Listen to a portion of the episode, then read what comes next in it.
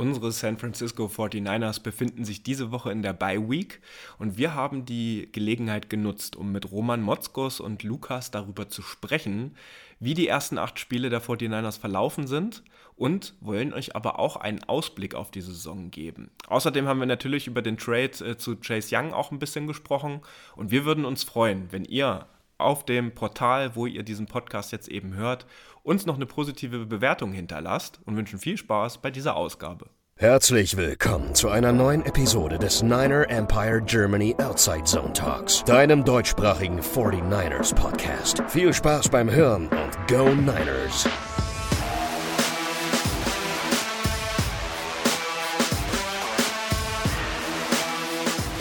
Die 49ers in der Bye Week und trotzdem war eine Menge los. Ähm, wir wollen in dieser Ausgabe einen Blick auf die erste Saisonhälfte werfen, auf unseren Trade mit den Washington Commanders eingehen und auch einen Blick in die Zukunft werfen. Und dafür haben wir uns mal wieder einen hochdotierten Stammgast eingeladen, nämlich Roman Motzkos. Roman, herzlich willkommen zurück im NEG Outside Zone Talk. Hallo, grüß dich. Und äh, hochdotiert ist jetzt, Moment, warte mal, ich muss noch meine Rechnung schreiben, wenn du so weitermachst. Nein, nein, natürlich, äh, danke äh, für die Einladung. Ich bin immer sehr gerne bei euch und ähm, es ist ja auch noch so ein bisschen der rot-goldene Helm, den ich auf dem Kopf habe. Also da guckt man gerne mal auch ein bisschen über den Tellerrand hinaus.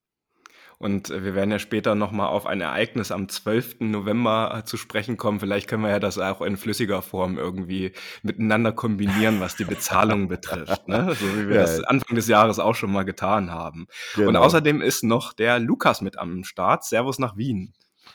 Servus David, ich freue mich.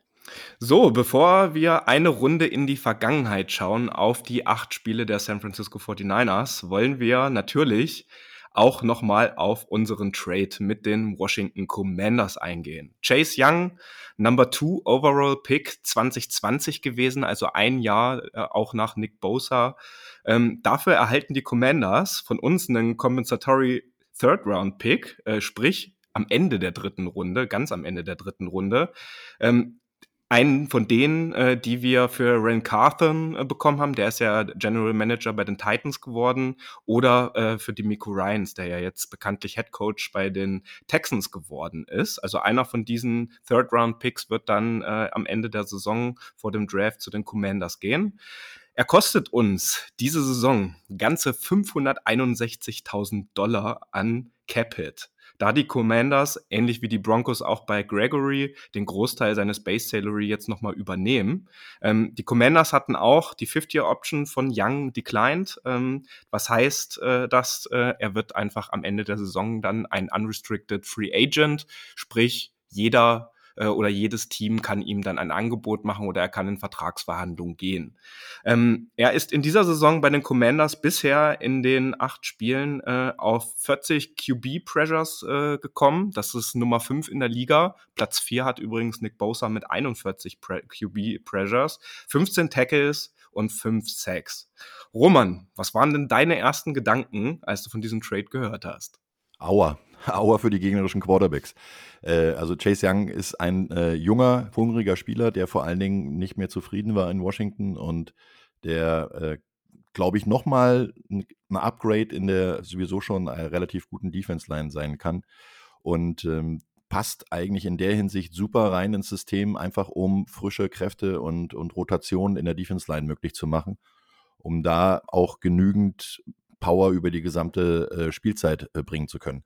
Von daher, ich meine, wenn man ihn so billig eigentlich auch bekommt, also du gibst ja nicht mal wirklich einen eigenen Draft-Pick ab, sondern einen, der der zusätzlich gibt, weil du ja in den letzten Jahren eigentlich immer wieder äh, Spieler beziehungsweise auch äh, Coaches und ähnliches abgegeben hast, wo du halt Zusatzpicks bekommen hast. Deswegen äh, tut er überhaupt nicht weh und die 500.000, äh, die zahlen die, glaube ich, aus der, aus der Portokasse. Also das ist nicht mal, nicht mal Mindestgehalt äh, für eine Saison. Und äh, sie gehen eigentlich im Endeffekt nur ein bisschen Risiko ein, ähm, weil mich erinnert das Ganze so ein bisschen an äh, Von Miller, der während der Saison zu den Rams äh, getradet wurde und dort richtig äh, eingeschlagen ist und ähm, dann auch danach einfach den, den Free Agent Markt sondiert hat. Das heißt also, wir haben ihn jetzt quasi für ein halbes Jahr bei den 49ers, können da gucken, ob er uns hilft. Ich denke, er wird helfen und äh, dann schaut man, wie es weitergeht. Also man hat genug Möglichkeiten, dann darüber zu reden fürs nächste Jahr.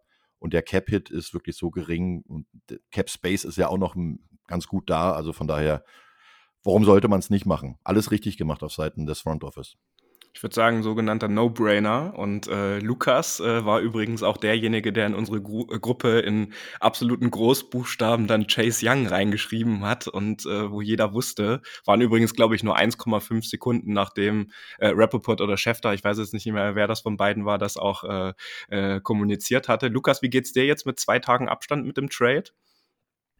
Ich muss ja sagen, der Name Chase Young, Montez Sweat sind ja immer wieder herumgegeistert und ich habe gesagt, ich würde lieber einen Cornerback sehen, beziehungsweise auch einen Edge Rush, aber vielleicht irgendeinen Pass Rush Specialist, aber Chase Young, ich dachte nicht, dass der so billig zu haben ist, also für einen Third Round Comp Pick, den zu bekommen und dann auch für so wenig Gehalt ist, wie du es gesagt hast, ein absoluter No-Brainer. Ich meine, er hat 5 Sacks in dieser Saison, er hat nicht mal acht Spiele gespielt, wie du es gesagt hast. Er war bei sieben Spielen nur active, das heißt noch ein Spiel weniger und beim ersten Spiel war er auf einem Pitch Count. Das heißt, er hat nicht mal wirklich alle Raps bekommen, beziehungsweise nur lim limitiert. Und das ist einfach so ein No-Brainer, vor allem wenn er dann in eine Free Agency geht nach dem Jahr, dann kriegst du vermutlich so und so einen Comp-Pick zurück. Wenn er einschlägt, dann wird es wahrscheinlich ein Third-Round-Comp-Pick sein oder eben ein Fourth- oder Fifth-Round-Comp-Pick. Das heißt, du gibst wirklich kaum was aus und vielleicht kannst du dich ja auch auf einen Vertrag mit ihm einigen im nächsten Jahr. Also es ist einfach ein perfekter Move und ich finde, dass den Move kein anderer GM in der Liga gemacht hat, ist von jedem anderen ein Riesenfehler. Also wenn ich mir da den Leonard Williams Trade anschaue von den Seahawks, wo sie einen Second Round und einen Fifth Round Pick hergeben für einen 29-jährigen Defensive Tackle und wir für einen, ich glaube, 25-jährigen, deutlich besseren Defensive End einen Third Round Pick. Also unglaublich guter Trade von John Lynch, leider kein Cornerback, so wie ich es mir gewünscht habe, aber mit Chase Young kann ich sehr, sehr gut leben und vor allem er wird so viel Druck von Nick Bosa nehmen, wenn Bosa gedoppelt wird, beziehungsweise Hargrave, das haben wir so oft gesehen in der Saison, dann hat Chase Young 1 gegen 1 und ich habe so viel Chase Young in den letzten Tagen gesehen, ich glaube, der wird richtig einschlagen. Ja, ein Spieler mit Star-Potenzial, Low Risk, High Reward nennt man das ja auch immer ein bisschen in der NFL-Welt. Und da würde ich gerne mich dir auch nochmal anschließen, Lukas. Äh, absolute Props an John Lynch. Was der an Mid-Season-Trades in den letzten Jahren einfach verbrochen hat, sage ich jetzt mal so. Er hat ja nicht nur Chase Young von den Commanders geholt, er hat ja auch Trent Williams damals von den Commanders für einen Third-Round und einen Fifth-Round-Pick geholt, der ja maßgeblich einfach in der Offense auch eine tragende Säule ist. Und äh, was mir dabei jetzt gerade auch noch einfällt, Roman, weil du das auch gerade erwähnt hast, wir haben ja auch äh, äh mit Martin Mayhew jemanden gehabt, äh, der General Manager jetzt bei den Washington Commanders ist, für den wir ja auch so einen Compensatory Third Round Pick aufgrund der Minority Rule bekommen haben. Das heißt, äh, das ist quasi ein direkter Austausch, auch wenn der jetzt dafür schon für andere Dinge verwendet wurde. Das finde ich, macht diesen Trade einfach nochmal komfortabler. Und wenn wir uns nochmal die Trades angucken, die John Lynch jetzt in seiner Ära bei den 49ers getätigt hat, in der Midseason, also kurz vor der Trade Deadline. 2017 war es Jimmy Garoppolo, 2019 war es Emmanuel Sanders, der unsere Wide Receiver Core in der Super Bowl Saison, also als wir im Super Bowl standen, den natürlich nicht gewonnen haben, äh, nach vorne gebracht hat. 2020 mit Jordan Willis ist, äh, der ja auch äh, gerade in Special Teams dann auch gut agiert hat. 2021 war es dann Charles Omenihu, letztes Jahr Christian McCaffrey und dieses Jahr jetzt Young und Gregory und beide zusammen kosten nicht mal 1,5 Millionen Dollar an Cap-Hit. Und äh, da finde ich diese aggressive Art und Weise, wie John Lynch äh, da auch agiert, äh, du hast es gerade gesagt, Lukas, das hat, macht ihm halt keiner nach in der NFL. Ich bin immer wieder ein bisschen erstaunt, dass sich äh, die anderen Mannschaften darauf ja dann einlassen. Ähm, du gibst ja einen deiner, deiner besten Spieler ab, nominell. Du hast ähm, eine relativ kleine ähm, ja, Reward, also kein, kein richtig große Belohnung dafür, weil ein Drittrunden-Pick am Ende der dritten Runde ist jetzt nicht so, dass du da unbedingt den nächsten Superstar bekommst. Und äh, musst trotzdem noch eine relativ äh, große Menge an Geld bezahlen oder beziehungsweise geht gegen deinen Cap Space. Ähm, das ist schon erstaunlich, warum dann die Leute das immer machen. Aber am Ende ist es wahrscheinlich auch so ein bisschen, äh, ich möchte keinen im Lockerroom haben, der, der dann nur rumsitzt und schlechte Laune verbreitet, sondern ich möchte ein Team haben, was ähm, funktioniert. ich glaube nicht mal, dass Chase Young jetzt einer ist, der dann rummeckert und, und äh, seine, seine Mitspieler da irgendwie aufwiegelt, weil das würde in der Person her nicht gut reinpassen in den Lockerroom der 49ers, der ja wirklich sehr intakt ist. Und äh, da kannst du dann eigentlich nur davon ausgehen, dass du, dass der Spieler selber auch eine ganze Menge dafür gesorgt hat, dass er dahin kommt äh, zu einer Mannschaft, die deutlich besser im Playoff-Rennen ist und dann auch ähm, ihm vielleicht ein bisschen bessere Bühne gibt, um seinen nächsten Vertrag auszuhandeln. Tja, und besonders leid tut mir jetzt auch der D-Line-Coach der Commanders, muss ich sagen. Jetzt hat er Sweat äh, und Young verloren und das muss ein ziemlich trauriges Training jetzt gewesen sein, äh, wo die beiden weggetradet worden sind. Ähm, Jace Young übrigens für den Abschluss jetzt hat auch in der letzten Nacht, Lukas hatte noch ein bisschen Hummeln im Hintern, sage ich jetzt mal so, auch den äh, Physical gepasst, also hat auch den medizinischen Test bestanden und die 49ers haben das jetzt in der letzten Nacht auch offiziell verkündet. Das ist ja dann quasi das officially official, äh, was dann immer hinten noch dranhängt. Aber da haben wir uns jetzt auch keine Sorgen gemacht bei der Performance, die auch Chase Young jetzt die Saison auf den Platz gebracht hat. Tja, dann würde ich mit euch jetzt gerne auf die Saison kommen. Und Roman, ich kann mich irgendwie noch genau daran erinnern, wie wir so Ende Januar äh, abends vor dem Spiel in Philadelphia zusammengesessen haben und vom ganz großen Wurf ja so ein bisschen geträumt und auch philosophiert haben. Ist ja bekanntlich dann alles ein bisschen anders gekommen und es hat sich während der Offseason und im Laufe des Jahres einiges getan. Wir sind jetzt mit 5 zu 0 äh, und mindestens 30 Punkten pro Spiel in die Saison gestartet und in den vergangenen drei Spielen haben wir jetzt dermaßen auf die Fresse äh, bekommen oder sind selbst auf die Fresse geflogen, sage ich jetzt mal so, äh, dass das bei allen Beteiligten jetzt so ein bisschen Spuren hinterlassen hat. Nimm uns doch mal mit, wie du jetzt die 49ers in den, achten, in den acht Spielen wahrgenommen hast und vielleicht hast du auch eine Antwort als ehemaliger aktiver Spieler für unsere Hörerinnen und Hörer, wie so ein Leistungsabfall ähm, überhaupt möglich ist. Ja, wenn man das so einfach erklären könnte, dann hätte es wahrscheinlich Kyle Shanahan schon gemacht und äh, geändert. So ganz einfach ist es halt nicht. Hm, der Saisonstart war sehr, sehr stark. Ähm, da haben die, haben sie wirklich, die, die ganze Mannschaft hat gezeigt, was sie eigentlich kann, äh, was ihr Level ist, also was ihr Top-Level sein kann. Und der lief vielleicht sogar ein bisschen zu gut, muss man im Nachhinein sagen, weil äh, Spiele zum Beispiel gegen Dallas, die waren einfach dominant. Das war alles hat geklappt, äh, die Leute waren fit, die waren gesund. Und dann kommst du dann halt irgendwann mal auch auf, auf die Spur, vielleicht ein kleines bisschen nach dem Motto, ach, das läuft von alleine. Jetzt hast du dann gesehen, das sind ein paar Verletzungen dabei gewesen. Und ähm, die 49ers haben sich selber mit ihren eigenen Mitteln quasi entzaubern lassen, nämlich äh, von den Mannschaften, gegen die sie gespielt haben.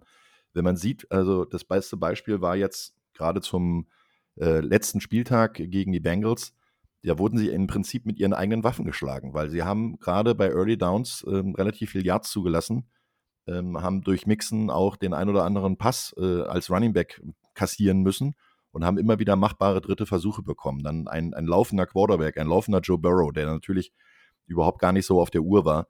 Ähm, das, das ähm, passte irgendwie alles nicht. Und dann kommt noch dazu, dass die Defense immer noch, finde ich, äh, sehr ähm, äh, nicht passiv, aber sehr äh, konservativ spielt. So wollte ich sagen, weil die, die fast nur mit vier Mann gerusht wird. Also das sind ganz wenige Blitze, die gespielt werden. Und ähm, im Verhältnis jedenfalls zu anderen Mannschaften, natürlich muss man ab und zu mal blitzen, aber gerade in den Early Downs sind, sind so gut wie gar keine Blitze da ähm, im Verhältnis. Und dann setzt man den Gegner weniger unter Druck durch äh, fünfte, sechste Spieler, die dann kommen, sondern man probiert halt durch die starke D-Line und die vier Landen, die dann rushen, ähm, den Druck aufzubauen. Das sind aber Situationen, die man dann natürlich mit einem Running Back aus dem Backfield oder mit einer kurzen Passroute über einen Tight End oder auch ähm, über einen Cross dann schnell ausspielen kann. Und dann hast du da halt ein bisschen Probleme, weil du dann immer Yards frisst. Und äh, an der Offense selber, klar, der Ausfall von äh, Debo Samuel war gerade in den letzten beiden Spielen durchaus äh, gravierender, muss ich sagen, weil da fehlte einfach einer, der noch an Ablenkung hatte oder der nochmal einen Change of Pace bringt. Da war es dann halt wirklich so, dass man gemerkt hat, so, jetzt muss irgendwas anders gemacht werden. Und dieses irgendwas anders ist, glaube ich, jetzt genau der richtige Zeitpunkt. Also ich, ich, ich schiebe überhaupt keine Panik, muss ich ehrlich sagen, weil wenn du fünfmal gewinnst und dreimal verlierst, bist du trotzdem definitiv mittendrin im Playoff-Rennen. Und ähm, du bist auch nur ein eine Niederlage sozusagen hinten dran an den, an den Seahawks, weil die bisher ja schon ihre Bye-Week hatten. Wenn die jetzt am Wochenende verlieren, dann sieht das schon wieder ganz anders aus. Und dann Gegen die halt Ravens halt, vor allem. Ja, genau. Das ist, ist nicht so, dass sie das Ding hergeschenkt bekommen. Ne? Also das musst du erstmal spielen. Und ähm, da sind halt äh, gar keine Paniksituationen da. Und ich glaube, so wie die Franchise in den letzten Jahren gewachsen ist und wie auch die Mannschaft gewachsen ist, ähm, wird das jetzt genau der richtige Zeitpunkt sein, in der, in der Bye Week einfach mal zu sortieren, gesund zu werden und äh, dann neu anzugreifen, weil gerade auch im, im vergangenen Jahr war die zweite Saisonhälfte eigentlich die stärkere, fand ich. Und äh, da waren die besseren Spiele dabei. Da waren wirklich eine, eine tolle Serie, die sie hingelegt haben. Toller Playoff-Run. Dann hast du Verletzungspech, dann kann dir sowas passieren. Aber am Ende des Tages glaube ich immer noch, dass das äh, Championship-Window im Moment immer noch offen ist. Ich bin ja vollkommen bei dir. Also ich würde jetzt auch keine Panik schieben. Ich habe es nach dem Spiel zu Lars gesagt, direkt per Sprachnachricht wir müssen nur in die Playoffs kommen. In einem Spiel können wir so und so jeden schlagen. Und wenn wir in den Playoffs waren in den letzten Jahren, dann waren wir immer locked in. Wir waren gut prepared von Kyle Shannon, von den Coaches. Und wir sind ja immer unter Kyle Shannon tief in die Playoffs gegangen, wenn wir mal drinnen waren. Auch in den schlechten Jahren, wo wir eben mit Jimmy G, der quasi keine Schulter mehr hatte und keinen Daumen mehr hatte, haben wir trotzdem die Packers und die Cowboys geschlagen. Also wir haben die Qualität. In einem Playoff-Spiel können wir jeden schlagen. Und ich bin auf jeden Fall der Meinung, dass es besser wird und der Chase Young Trade kann was auslösen in dieser Defense. Das ist ähnlich wie der McCaffrey Trade. Der McCaffrey Trade hat irgendwie einen, so einen Ruck durch die Mannschaft gebracht. Natürlich, der hat mit Qualität geholfen, aber Chase Young hat auch Qualität und der wird Bowser nochmal motiviert und so weiter, die ganze D-Line. Also ich glaube schon, dass es deutlich besser wird. Ich finde trotzdem Cornerback, also ja Oliver vor allem ist so die einzige Sache, die mir wirklich Sorgen bereitet. Aber trotzdem, ich bin deutlich positiver als nach den letzten Spielen, weil ich finde, im Bengals-Spiel waren dann doch, jetzt nach dem Tape, nachdem ich das Tape gesehen habe, waren doch deutlich viele Dinge drinnen, die besser waren als gegen die Vikings zum Beispiel. Ja, und ähm, bevor wir vielleicht nochmal auf die Defense dann zu sprechen kommen, äh, würde natürlich unsere Hörerinnen und Hörer von dir, Roman, auch nochmal interessieren, ähm, so ein kleines Mid-Season-Rating von Brock Purdy vielleicht zu machen. Wie hast du ihn denn eingeschätzt und wahrgenommen jetzt äh, in den acht Spielen? Ich muss ehrlich gestehen, ähm, ich habe die ganzen Diskussionen über Brock Purdy nicht verstanden. Er hat in der vergangenen Saison mit deutlich weniger Erfahrung, mit deutlich weniger äh, Raps zur Vorbereitung schon überzeugt und hat ähm, seine Spielweise so in den Dienst der Mannschaft gestellt und auch seine, seine Verteilung der Bälle und auch die, die Art, wie er die Mannschaft geführt hat auf dem Feld, war genau das, was du von einem Quarterback erwartest. Ich erwarte nicht, dass er anfängt, äh, rückwärts zu, zu werfen, linker Handwurf, sonst irgendwas, Unterhandwurf und irgendwelche Tricks. Das ist nicht sein, sein Stil, das ist auch nicht äh, der Stil der 49ers, weil die ein ganz anderes System spielen. Und da kann halt ein Quarterback, der relativ wenig Fehler macht, was er gerade in den ersten fünf Spielen ja deutlich gezeigt hat, dass er da äh, fehlerfrei gespielt hat, also keine Interception und so weiter. Oder ja, da waren mal ein paar, die knapp waren. Aber das ist alles nicht das, was, was man ihm kritisieren kann, finde ich. Er hat eine, eine sehr gute Entwicklung und man darf nicht vergessen, er kam aus einer relativ schweren Verletzung. Ähm, da waren ja ein paar Fragezeichen und die hatten wir alle. Ähm, wird er denn überhaupt werfen können, richtig? Und wenn ich sehe, wie er die Bälle zu Ayuk zimmert oder zu Kittel, ähm, dann muss ich ehrlich gestehen, haben die Ärzte da vieles richtig gemacht und er hat eine tolle Reha gemacht. Von daher bin ich der Meinung, also er wird niemals dieser Glamour-Superstar Jalen Hurts oder ähm, Patrick Mahomes oder Tom Brady sein. Muss er ja auch gar nicht, weil er ganz andere Mitspieler hat. Und dieses Gesamtsystem, du kannst Football nicht spielen, wenn du nicht ein Team hast und wenn du nicht als Team auftrittst. Dann nutzt dir auch ein, ein Superstar-Quarterback nichts, wenn du keine Leute hast, die die Bälle nicht fangen oder wenn kein Laufspiel existent, äh, existent ist. Dann, dann kannst du als Quarterback da hinten rumrennen und, und versuchen, selber zu laufen, aber dann bist du Dr. Kimball auf der Flucht. Also das, deswegen dieses Gesamtbild, der wird woanders vielleicht gar nicht so, so gut spielen können, weil er einfach nicht dieses Gesamtbild hat. Da ist es dann aber auch wieder eine Teamleistung. Und äh, ich bin absolut zufrieden mit Brock Purdy. Ich bin der Meinung, der wird auch die nächste Zeit, so er denn hoffentlich gesund bleibt, äh, noch definitiv, solange sein Vertrag läuft und äh, noch kein neuer Vertrag ausgehandelt ist, wird er der Starter bleiben bei den 49ers. Ähm, ich meine, viel billiger kannst du ja gar nicht spielen. Äh, da ist halt noch eine Menge zu reden, was nach der Saison passieren wird. Wenn man jetzt mal ein bisschen spinnt und sagt, pass mal auf, die 49ers kommen mit Brock Purdy in den Super Bowl und gewinnen den, dann werden sie nächstes Jahr nicht für eine Million Dollar spielen lassen können. Davon also, gehen wir auch aus, ja. das Davon. wird nicht funktionieren. Ja, witzigerweise hat er ja in seiner Zeit, er durfte ja drei Monate lang nicht werfen mit seinem rechten Wurfarm, hat er wirklich mit links trainiert auch die Zeit, weil du gerade so diese Trick-Play-Plays und diese äh, Patrick Mahomes-Styles äh, angesprochen hast. Das hat er witzigerweise echt trainiert, weil er einfach nicht äh, ruhig sitzen konnte, sage ich jetzt mal so. Hat er jetzt im Spiel natürlich noch nicht gebracht, aber vielleicht wird er das irgendwann nochmal einsetzen.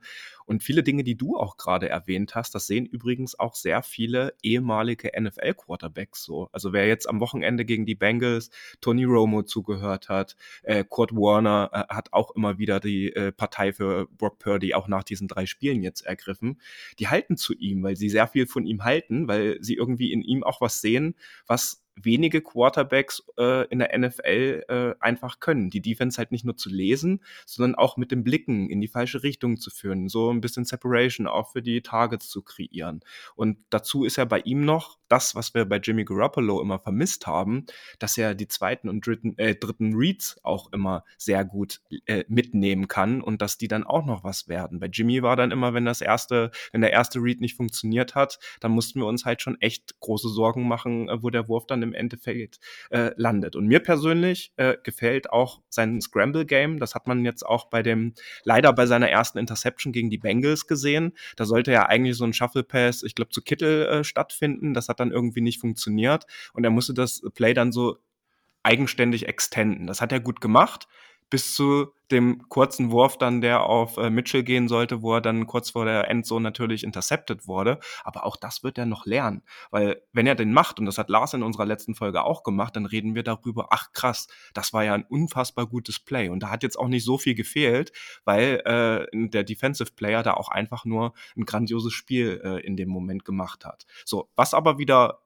runtergeschraubt werden muss. Und da sind wir natürlich bei allen, äh, die ihn jetzt auch zugesehen haben, die Fehlerquote. Die ist jetzt ein bisschen höher gewesen in den letzten ähm, Spielen. Aber wenn man das bemisst, dass er jetzt in seiner zweiten Saison ist ähm, als Quarterback erst in der NFL, muss man einfach damit leben, dass er auch Fehler macht. So. Und wir hätten auch nicht dieses Roster der 49ers auf der offensiven, aber auch auf der defensiven Seite, wenn Brock Purdy mehr als eine Million Dollar pro Jahr kosten würde. Das muss man einfach auch ganz klar so nochmal benennen, weil das viele, auch in unserer Fanbubble, sage ich jetzt mal so, auch vergessen, ähm, wie viel der eigentlich gerade kostet und was für eine Leistung er dafür auch bringt. Ganz genau richtig. Und, und eins noch, ähm, weil du es gerade erwähnt hast, diese zweiten und dritten Reads, daran merkt man, dass er halt vier Jahre lang Starter im College war. Da, da ist die, die Spielerfahrung schon da. Natürlich ist das ein bisschen anders von der Geschwindigkeit als College, aber er hat vier Jahre lang gespielt. Und das merkt man bei anderen Quarterbacks, die vielleicht talentierter sind, vielleicht ein bisschen bessere körperliche Voraussetzungen haben, aber die nur ein oder anderthalb Jahre Starter am College waren, die brauchen länger, um sich zu adaptieren. Und da hat er gerade im vergangenen Jahr viel gezeigt und das ist noch eine Sache, die wird noch, noch besser werden in den nächsten Jahren, wenn er nämlich dann die Routine dann auch weiter hat und mit den Mitspielern noch länger zusammenspielt. Genauso ist es und ich würde auch dazu sagen, dass man dass wir bei Trey Lance natürlich, der ist viel roher gewesen, aber wir sehen ja immer wieder, wenn Quarterbacks in diese Liga kommen, diese Growing Pains. Und nur weil Purdy jetzt vier Jahre am College war, heißt das nicht, dass der jetzt sofort ein Veteran ist in der NFL. Ich meine, Trevor Lawrence war drei Jahre am College und Purdy war vier Jahre. Dieses eine Jahr macht jetzt auch nicht so viel aus und Lawrence hat auch ein Jahr gebraucht, um in der NFL Fuß zu fassen. Also nur weil du jetzt vier Jahre am College warst, heißt das nicht, dass du sofort ein Veteran bist und keine Fehler machst in der NFL. Du bist ein junger Spieler, du musst deine Fehler machen und das denen lernen und deswegen er soll die Fehler jetzt machen, in den Playoffs soll er sie nicht machen. So sehe ich das ganz banal. Gute Einstellung. So, und ich würde jetzt gerne mal, um dann auch so einen Blick aus der Vergangenheit, aus den acht Spielen in Richtung Ausblick der Saison zu schaffen, mal ein bisschen unsere Diskussion, aber auch die Diskussion der letzten, naja, ich sag mal ein bis drei Folgen bei uns so ein bisschen für alle zusammen zusammenfassen und würde Lukas dann nochmal bitten, äh, dass er natürlich gerne noch mit ergänzen kann. Also, mit Trent Williams und Debo sind immens wichtige Puzzlestücke in der Shanahan Offense einfach in den letzten beiden Spielen verloren gegangen. Das ist nicht wegzudiskutieren. Trent Williams gerade für unsere Outside Zone Runs und äh, für, für unser Run Game eminent äh, wichtig, auch wenn Jalen Moore als Left Tackle, was das Passblocking äh, betrifft, einen soliden Job äh, in diesen beiden Spielen gemacht hat. Wir haben mit Christian McCaffrey den besten Running Back der Liga. Ich denke, da sind wir uns auch alle einig, der auch noch mit seinen Receiving Skills einfach einen großen Anteil jetzt am Scoring in den letzten acht Spielen und auch in der letzten Saison schon hatte. Wir haben aber aktuell vor allen Dingen ein Problem, wenn wir das Spiel nicht gleich zu Spielbeginn unter Kontrolle haben. Also in Sachen in Führung gehen, die Uhr kontrollieren und den Ball laufen zu lassen. Brock Purdy hat die ersten fünf Spiele regelrecht fehlerfrei wirklich rasiert und geballt. Äh, geballt. Das hat er auch in dem letzten Spiel jetzt vor allem gegen die Bengals. Allerdings ist da seine Fehlerquote stark angestiegen. So. Unsere D-Line hat noch nicht richtig in die Saison gefunden. Äh, Pressure wurde zwar generiert, aber es kommen unterm Strich irgendwie zu wenig Big Plays rum. Zudem hat unsere D-Line Anpassungsprobleme mit Steve Wilkes, aber auch umgekehrt. Also das ist wahrscheinlich ein Thema, über das wir gleich nochmal sprechen sollten. Und man merkt äh, vor allen Dingen, dass unsere D-Line, dass sie nicht so gewohnt fast ausschließlich über diese Front Seven Pressure äh, generieren können. Sprich, äh, für unsere Hörerinnen und Hörer die vier D-Linemen und drei Linebacker, vor allen Dingen mit einem Foreman Rush, so wie wir das jetzt die letzten zwei, drei Jahre auch gewöhnt waren. Das hat nun wieder Auswirkungen auch auf unsere Run-Defense und äh, das hat Roman ja auch gerade angesprochen mit Joe Bixon im Spiel gegen die Bengals, weil als nächster Punkt auch einfach die Execution an ganz vielen Stellen gefehlt hat und es allein in den letzten drei Spielen habe ich nochmal rausgesucht, 32 Miss Tackles gab. Es ist also wirklich vermessen, finde ich, alles jetzt hier auf Steve Wilkes zu schieben. Das hat auch mit der Execution einfach der Spieler zu tun. Und diese Punkte führen nun wiederum dazu, dass unsere Secondary natürlich viel mehr unter Druck steht und viel mehr in so One-on-One-Situationen gedrückt wird, als das in den letzten Jahren der Fall war. Und wenn wir ganz ehrlich zu uns sind, ähm, dann äh, haben wir halt nicht diese Lockdown-Corner und das ist nicht unsere absolute Stärke, Man-to-Man -Man in ne, äh, 20-plus-Yards-Bereich die Spieler abzudecken. Ähm, das können wir einfach nicht, auch gerade nicht bei dem Arsenal, was wir in der Front 7 einfach da vorne stehen haben. Steve Wilkes hat sich schon ähm, auf das Defensive äh, Setup von Demico Ryans eingelassen. Also der spielt ja jetzt nicht nur so, wie, wie man das von den Panthers oder so von seinen früheren Teams kennt. Er hat sich ja schon ein bisschen auf San Francisco, sage ich jetzt mal so, eingelassen. Allerdings äh, waren Demico Ryans und Robert Sully vorher äh, auch Coaches, deren Metier einfach auch in der Front Seven lag. Ne? Also beide, sowohl Ryans als auch Sully, sind halt Linebacker gewesen, Linebacker-Coaches und Steve Wilkes. Und das ist vielleicht auch so naja, das Rädchen, äh, woran man ein bisschen drehen sollte, das ist halt jemand, der äh, als Defensive Backs Coach einfach unterwegs war. Und da würde ich jetzt äh, Lukas vielleicht noch an der Stelle bitten, ähm, ist da, das waren so ein bisschen das, was ich jetzt zumindest aus den letzten zwei, drei Folgen hier mir nochmal mit aufgeschrieben hatte und zusammengefasst habe, was die Situation, glaube ich, der letzten Spiele, vor allen Dingen der letzten drei, so ein bisschen zusammenfasst. Ja, ich glaube, da ist schon vieles drin gewesen im Endeffekt sind viele Dinge, die einfach diese Fundamentals, diese Basics sind wie die Tackles, die müssen einfach sitzen, weil dann kommst du in dritter und lang. Da kommt dann dein Pass Rush de, zum Einsatz und da, davon lebt auch die Front Seven, dass sie eben Pass rushen können, diese Passing Downs, aber da kommen wir einfach zu selten rein, zum Beispiel gegen die Bengals, was glaube ich bis ins dritte Quarter waren, glaube ich, drei krasse Passing-Situationen, die ich gezählt habe und da ist die D-Line natürlich, die erst den Lauf spielen muss, limitierter, wenn sie einfach nicht in diese Situationen kommen. Und da ist eben die Run-Defense, die vor allem in den letzten Jahren bei uns extrem stark war, finde ich das, was am meisten Auswirkungen auf die ganze Defense hat. Und da schaue ich vor allem auf die Defensive Tackle, die große Probleme haben, Double Teams zu, gegen Double Teams zu ankern, also die Double Teams zu fressen, damit die Linebacker einen, ähm, zum Running Back kommen. Also Eric Armstead und Javon Hargrave sind noch okay in den Run, aber wenn man, wenn Kevin Givens und Javon Kinlaw aufs Feld kommen, ist mir das schon bei den letzten Spielen sehr, sehr oft aufgefallen, dass wir da ganz, ganz große Probleme haben, weil einfach riesen Gaps entstehen. Und da muss einfach vielleicht auch mal personell noch was passieren am Free Agent Markt, ein Run-Stuff verholen. Aber Tackling ist einfach so wichtig in vielen Situationen wir verfehlen so viele Tackles, die dann einfach zu First Downs führen. Es ist ja auch mal gut, wenn zum Beispiel ein Run kommt und dann ist halt, machst du das Tackle und es ist dritter und zwei, ist immer noch besser, als es ist ein neues First Down bei Second Down. Lass über Third Down gehen. Das hat Kyle Shannon noch angesprochen. Wir müssen sie in Third Down zwingen. Und das ist so einer der Dinge, die wichtig sind. Und da kommt es auch gar nicht auf Man- und Zone-Coverage an. Wir haben in den letzten Jahren viel Man-Coverage gespielt, vor allem bei Third Down. Und jetzt machen wir es halt mehr bei Early Downs. Und das Problem ist, wir kommen gar nicht in diese Third Downs, wo wir die Gegner oft vom Feld schicken können. Und das wird wichtig sein, einfach mal bei diesen Early Downs, wie Roman es gesagt hat, wie die Bengals uns mit den eigenen Waffen geschlagen haben. Die Early Downs sind so wichtig, weil die so eine große Auswirkung haben auf die ganze Defense. Tja, und ich würde jetzt gerne mal so einen kleinen Blick nach vorne mit euch werfen. Und äh, deswegen, Roman, auch in deine Richtung. Was müssen denn die 49ers tun, um die Dinge, die wir jetzt hier so ein bisschen zusammengeführt haben, besser zu gestalten. Und da würde ich gerne an der Wurzel so ein bisschen ansetzen und von dir wissen, welchen Auftrag würdest du denn jetzt Coach Steve Wilkes äh, für den Rest der Saison mitgeben, wenn du das könntest? Weil ich glaube, da sind wir uns alle einig, ähm, ein Coaching-Wechsel, wie es ja jetzt auch in der Internet-Bubble manchmal so ein bisschen gefordert wird, äh, wäre jetzt erstens viel zu früh und ein Wechsel mitten in der Saison in so einem Team, äh, der würde viel mehr Schaden anrichten, äh, als äh, jetzt, als dass er bleibt, sage ich jetzt mal so. Also, ähm, was würdest du ihm mit auf den Weg geben? Also ich bin überhaupt gar kein Freund davon, während der Saison da solche äh, Maßnahmen zu treffen, weil das sind die absolut falschen. Jetzt während der Saison da im, im Coaching äh, was umzudrehen, wäre völliger Blödsinn. Außer er ist zu dämlich dazu und das ist er nicht. Also das muss man ja ganz klar sagen, er ist ja kein schlechter Coach.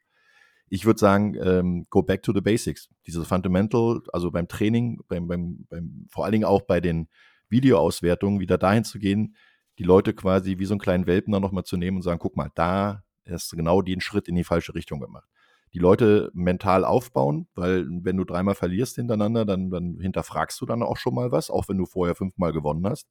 Trotzdem bist du dann äh, so ein bisschen in so einem Negativstrudel. Und es, es, ist ja gar nicht so viel zu verändern im Moment. Im Moment sind es wirklich die Sachen, dass du im, in der Defense-Line vielleicht ein bisschen kreativer wirst, also ein bisschen äh, noch mehr Druck ausüben kannst, dass du die gesamte Front Seven mal einsetzt aus verschiedenen Positionen und nicht äh, in 70 Prozent aller Fälle einen Foreman Rush über die D-Line zu bringen. Also das ist so das, was mir die letzten Jahre aber schon aufgefallen ist. Das kannst du machen, wenn du die, das Personal dazu hast, aber du verbrennst sie damit dann auch. Man hat es öfter mal gesehen, dann ist halt auch der ein oder andere Defense-Line-Spieler ausgefallen durch Verletzungen, die nicht hätten sein müssen. Und ähm, dann, dann wackelt so ein ganzes System das ist halt äh, seine Art und Weise, die er auch übernommen hat. er hat auch äh, die Marco Ryans äh, dann zugeführt, auch Salah hat dann auch schon damals dieses System gespielt.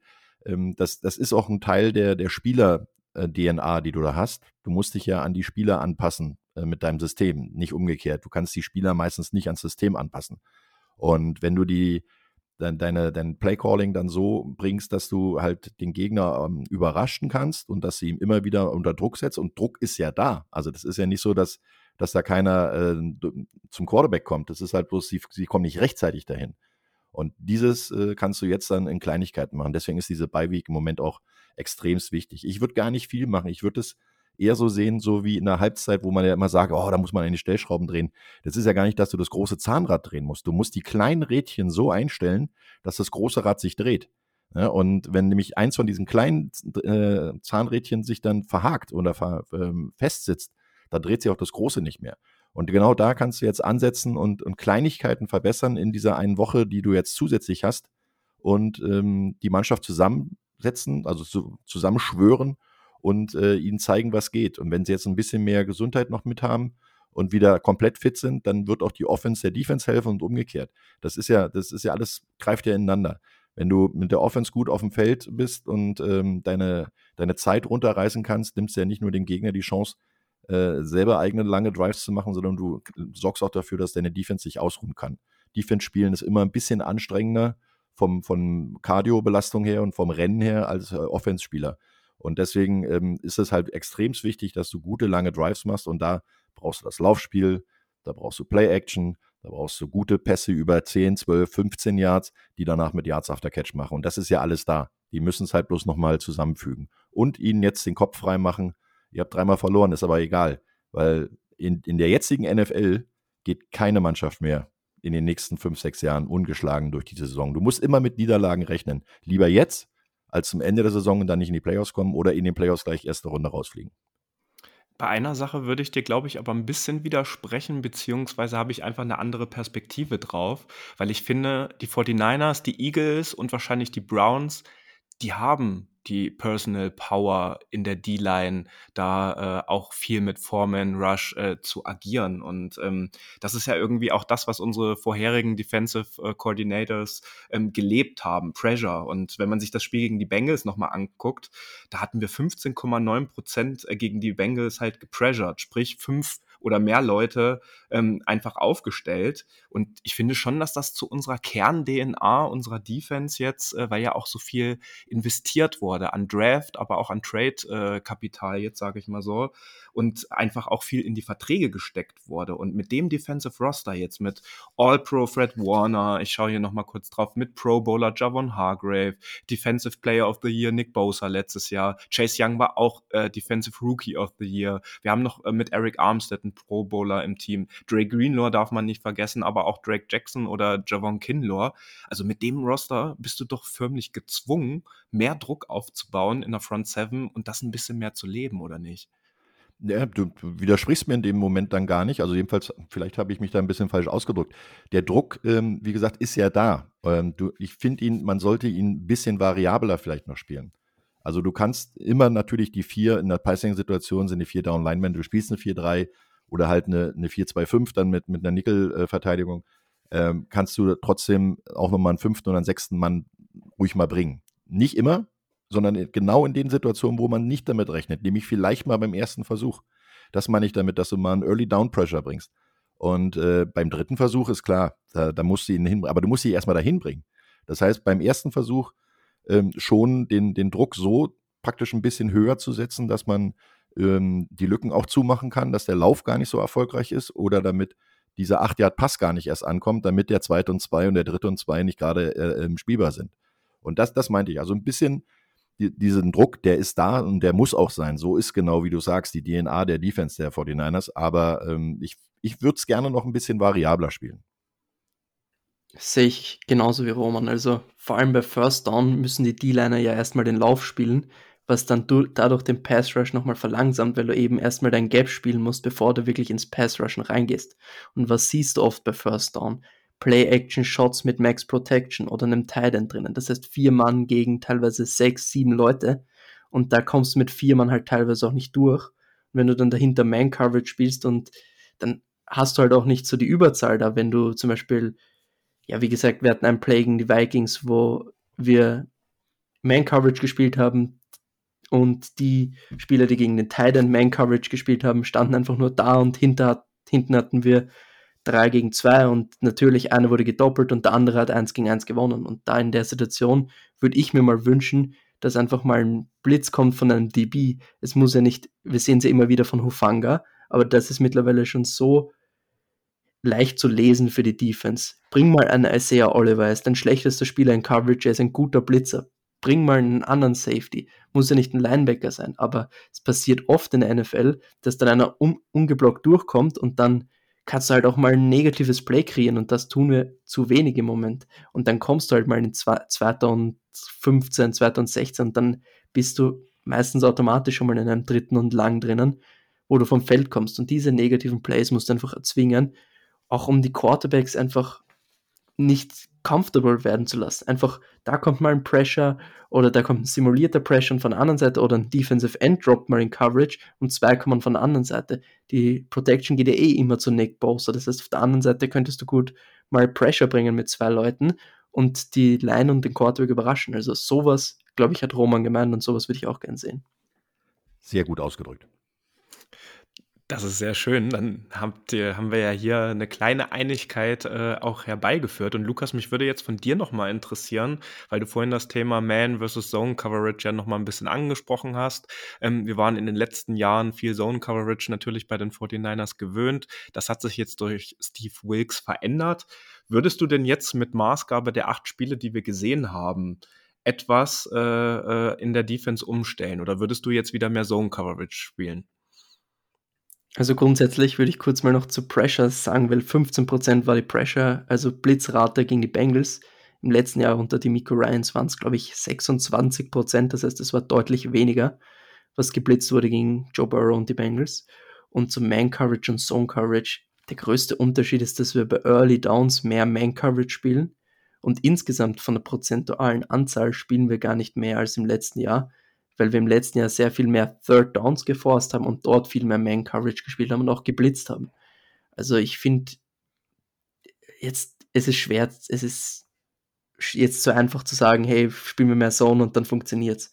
Also da greifen viel mehr Dinge ein, die da, also das sind viel mehr Faktoren, die da da sind, als einfach nur, hey, spielen wir jetzt mal Zone, das wird schon besser funktionieren als Man. Natürlich würde ich gerne bei Early Downs mehr Zone Coverage sehen, vor allem, weil wir immer wieder in den Run-Fits gegen Motions Probleme haben.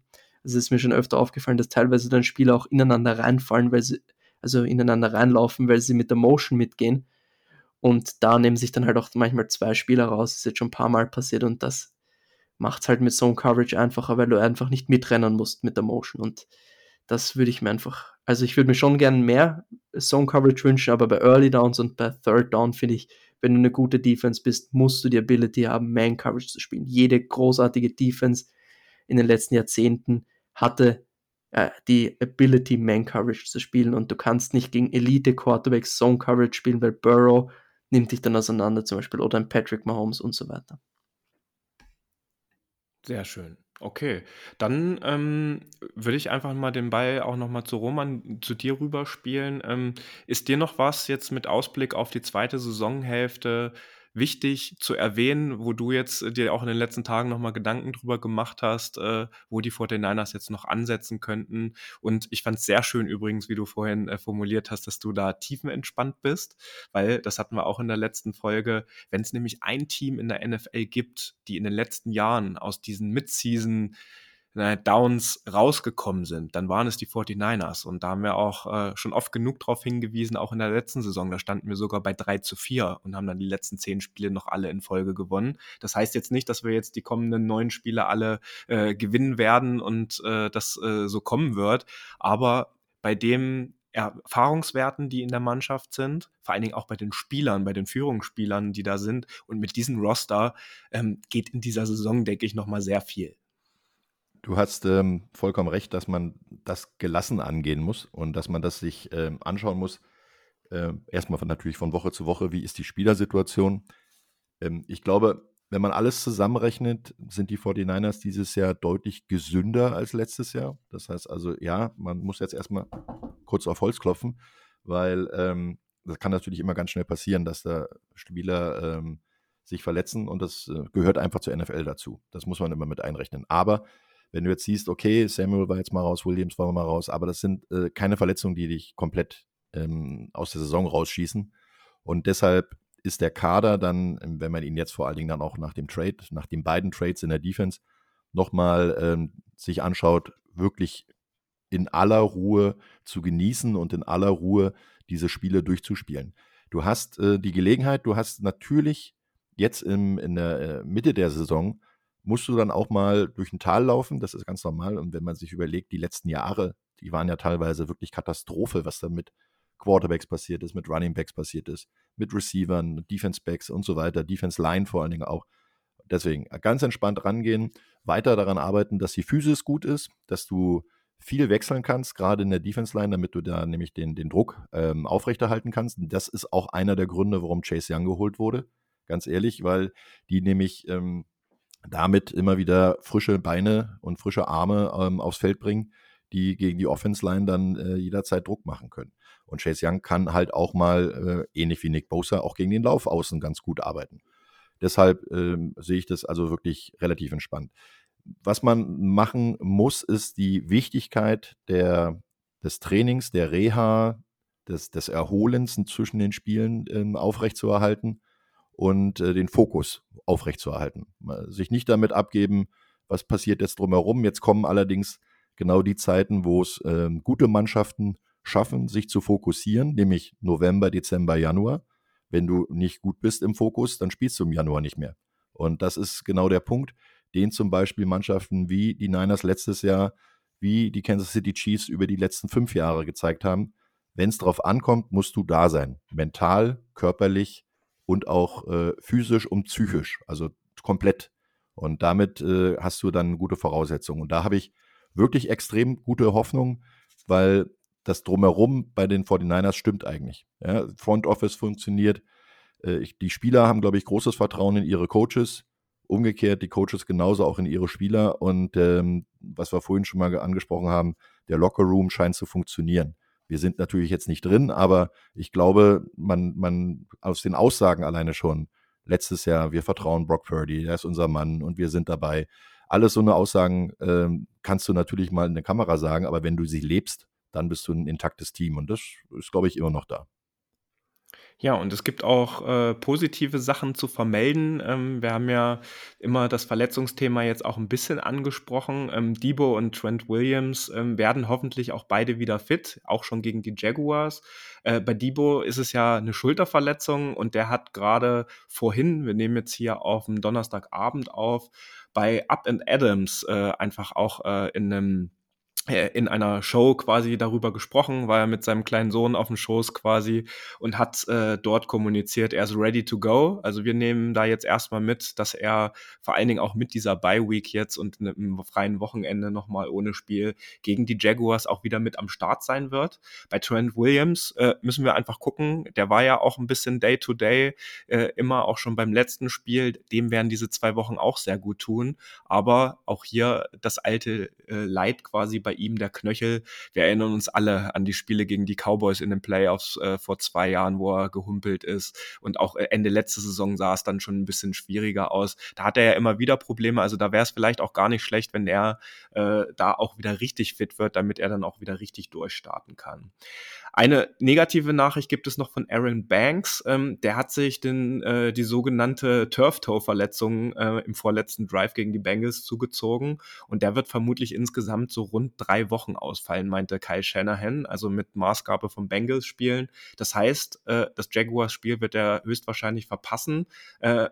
Buccaneers vielleicht auch noch, aber da könnte er dann wieder mit am Start sein. Das ist quasi so dann dieses Gelenk zwischen Fuß und dem großen C äh, passiert relativ häufig äh, im American Football, dass man da das einfach überdehnt äh, oder äh, einfach äh, äh, da eine Verletzung von sich zieht.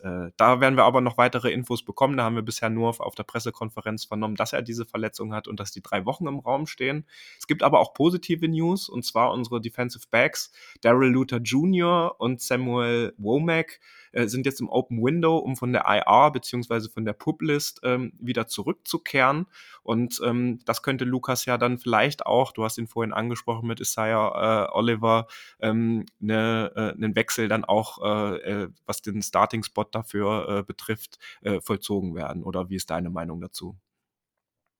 Es ist auf jeden Fall eine Option. Also Sam Womack war ja vielversprechend immer wieder in den letzten Jahren am Catchpoint, ist noch ist so seine große Schwäche. Also wir haben immer wieder thematisieren, er ist nah dran, aber er kann den Catch nicht verhindern. Und bei Womack ist so die Frage, wenn du jetzt in den Slot stellst, wie gut ist er gegen den Run und so weiter. Aber es wäre schon mal eine Idee, zum Beispiel ähm, Womack gegen Oliver in Passing Downs auszutauschen, weil er einfach der bessere Spieler in Coverage ist. Und das hat Steve Wilkes auch vor der Saison gesagt, dass er sich nicht darauf festlegen will, wer der Nickelback ist. Er will eine Big Nickel spielen, also mit Isaiah Oliver und dann auch variabel jemanden in den Slot ziehen, der einfach besser in Coverage ist als eben Oliver. Und deswegen könnte ich mir schon vorstellen, dass Womack entweder outside reinkommt oder in den Slot und dann könnte theoretisch Lenore auch in den Slot gehen.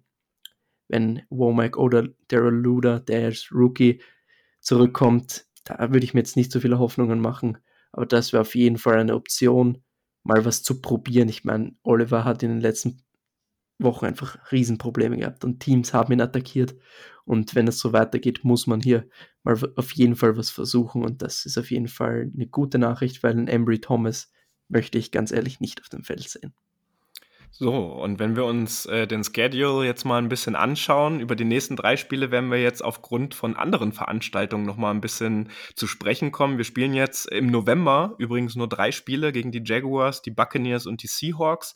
Buccaneers und Seahawks aber innerhalb von fünf Tagen, weil das äh, Buccaneers Heimspiel auf dem Sonntag ist und dann Thursday Night an Thanksgiving in Seattle stattfindet. Nur drei Spiele im November und mit dem Seahawks Game an Thanksgiving ähm, kommt dann so ein fünf fünf Spiele Rhythmus gegen äh, Vogelmannschaften, also gegen die Seahawks, Eagles, Seahawks, Cardinals und Ravens hintereinander und dann in Woche 17 und 18 noch ähm, gegen die Washington Commanders, spielen wir übrigens auch noch, also Chase Young gegen sein altes Team und in Woche 18 dann gegen die Los Angeles Rams. Ähm, Heimspiel ist ja noch nicht datiert, das Spiel am 6. oder 7. Januar. Und ähm, ich würde mit euch noch auf ein, zwei freudige Ereignisse gerne zu sprechen kommen. Und zwar unser nächstes Spiel ist ja in der kommenden Woche auf den Sonntag. Ähm, im Rahmen auch äh, der Germany Games oder des zweiten Germany Games ähm, spielen wir zum Glück um 19 Uhr gegen die Jacksonville Jaguars. Da müssen wir ganz ehrlich hier sagen an alle Hörerinnen und Hörer, da hatten wir richtig bange, Lukas und ich vor allen Dingen in den letzten Wochen, weil an diesem Sonntag die Jets das Sunday Night Football Game haben. Und wir hatten so einen Schiss, weil die Woche 10 von der NFL quasi geflext werden konnte, dass wir gegen die Jaguars, weil wir ja beide einen positiven Rekord auch haben, noch zum Night Game geflext werden und dass wir diese Party in der Form dann nicht stattfinden lassen können, weil die wenigsten Bars in Frankfurt, glaube ich, um 2 Uhr nachts bis 5 Uhr dann 150 Leute oder 200 Leute feiern lassen würden, beziehungsweise hättet ihr auch gar keine Zeit gehabt. Das hat sich jetzt am Dienstag egalisiert, weil diese zwölf Tage Frist äh, verstrichen ist und auch offiziell kommuniziert wurde, dass es keinen Flex gibt. Wir haben jetzt aber dann am 12. November unsere große Party. Und da wollen wir jetzt euch nochmal ganz kurz abholen für diejenigen von euch, weil wir auch wissen, dass viele Hörerinnen und Hörer auch mit am Start sind. Wir starten um 15 Uhr in der Q-Lounge äh, in der Schäfergasse 27 in Frankfurt. Kommt bitte auch erst um 15 Uhr vorbei, weil wir vorher auch noch ein paar Sachen preparen wollen für euch und das schön machen wollen. Ab 15.30 Uhr gucken wir dann das Germany Game, äh, Indianapolis Colts gegen die Patriots an. Und wenn ich richtig informiert bin, wird das unser lieber Roman aus dem Stadion für The Zone live kommentieren. Richtig, ja. Also ich wäre natürlich auch schon gerne äh, in der Q-Lounge, aber ähm, ich freue mich natürlich, dass ich so ein Spiel kommentieren darf und bin dann live im Stadion, was auch nicht so oft vorkommt bei The Zone, weil wir ja sehr oft remote kommentieren und Stadionkommentar ist immer noch das Beste, was es überhaupt gibt. Ja, das, äh, und ich glaube, das können wir alle verstehen, dass du da das erstmal vorziehst. Und da spielen die 49ers ja auch noch gar nicht. So, dann würden wir um 18 Uhr gerne mit allen Anwesenden ein richtig fettes Gruppenbild und auch ein kleines Video drehen, um einfach unsere rot-goldenen Farben dann auch in die Welt hinauszutragen. Und um 18.15 Uhr würden wir dann vor Ort auch einen kleinen Live-Podcast für alle, die dort vor Ort sind, äh, mit abhalten, um das Spiel nochmal ein bisschen einzuleiten. Wir haben eine riesengroße Tombola mit wirklich geilen Preisen für den guten Zweck. Quarterback. Wir haben einen signierten Joe Montana Helm, den es zu gewinnen gibt. Wir haben einen Christian McCaffrey Jersey. Wir haben einen Jersey von Nick Bosa. Wir haben ganz viele andere schöne Artikel, die man dort gewinnen kann. Und äh, da würden wir euch einfach dran erinnern, nehmt den ein oder anderen Euro mit weil auch ähm, unser äh, Kollege André Dersewski, äh, den kennst du ja auch, Roman, ähm, jetzt in der letzten Woche ein deutschsprachiges Buch über die 49ers rausgebracht hat. Und ähm, das, äh, André wird auch mit vor Ort sein, wird ein paar Bücher mitbringen. Und wir werden dann vor allen Dingen auch in der kommenden Woche nochmal eine schöne äh, Aufnahme nur zur Geschichte der 49ers und über dieses Buch für euch mit André zusammen aufnehmen.